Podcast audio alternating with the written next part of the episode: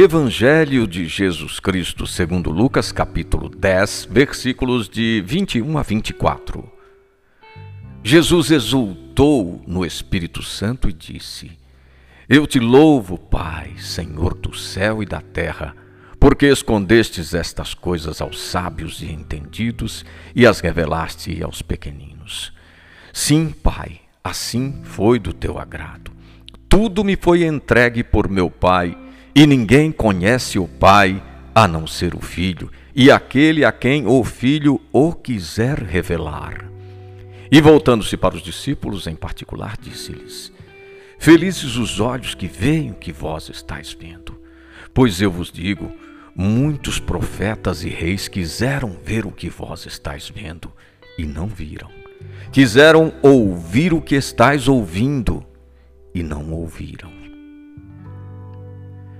No Evangelho de Lucas, o Espírito Santo é muitas vezes descrito como fonte de inspiração, de orações e discursos. O texto de hoje se situa logo após o retorno dos 72 que, cheios de alegria, testemunharam a acolhida da Boa Nova.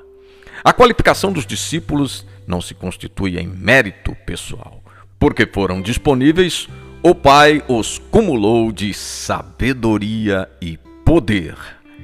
Isto lembra a atitude de Maria em atribuir tudo a Deus.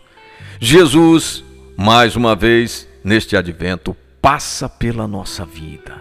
A capacidade de ver e ouvir é graça dada por Deus e acolhida pela pessoa. Muitos conhecedores da lei e dos profetas não tiveram a sensibilidade de perceber os sinais de Deus na história. Hoje também, Deus nos visita de muitas maneiras.